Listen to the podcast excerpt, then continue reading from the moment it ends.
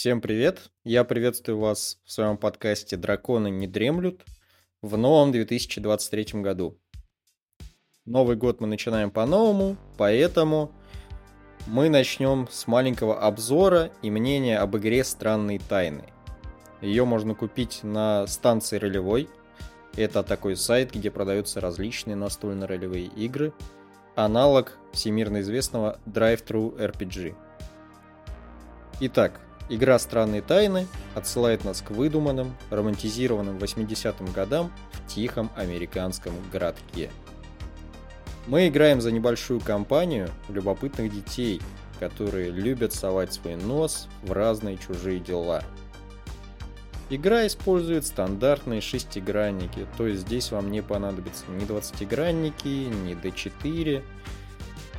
Также здесь используется довольно интересный подход к генерации персонажей.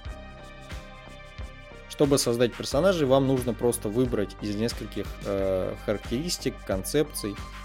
Сейчас все расскажу. Итак, мы выбираем одну характеристику.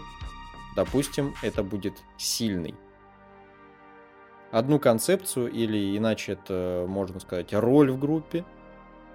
Пусть будет душа компании. Также мы выбираем особенность персонажа, некую его отличительную черту, а, к примеру, скрытный или шустрый. Для баланса здесь также представлены проблемы персонажа. Допустим, это будет застенчивость. Все, наш персонаж готов, можно придумывать имя и представляться своим друзьям.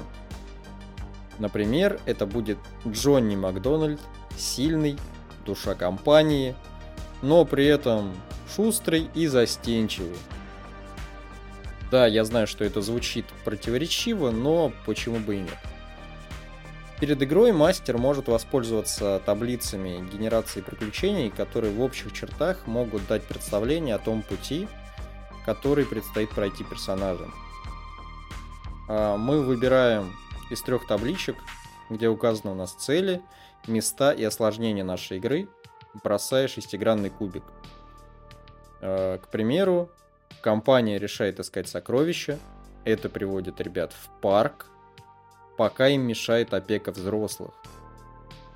Звучит это максимально просто, поэтому большая часть ответственности за успешную игру ложится, конечно же, на мастера и его подготовку к игре. Во время игры также рекомендуется использовать таблицу поворотов истории, где чередуются и комбинируются самые различные ситуации. Для этого нужно бросить два шестигранника. А, мы с друзьями провели в этой игре несколько часов, путешествуя и исследуя небольшой городок в Америке.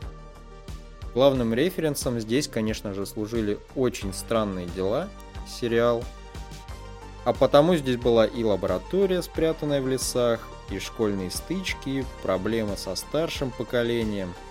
Также здесь были таинственные культы. Сама игра очень маленькая, примерно 10 страниц формата А5. Она очень простая и при должном умении мастера очень интересная. Поэтому смело рекомендую вам эту игру.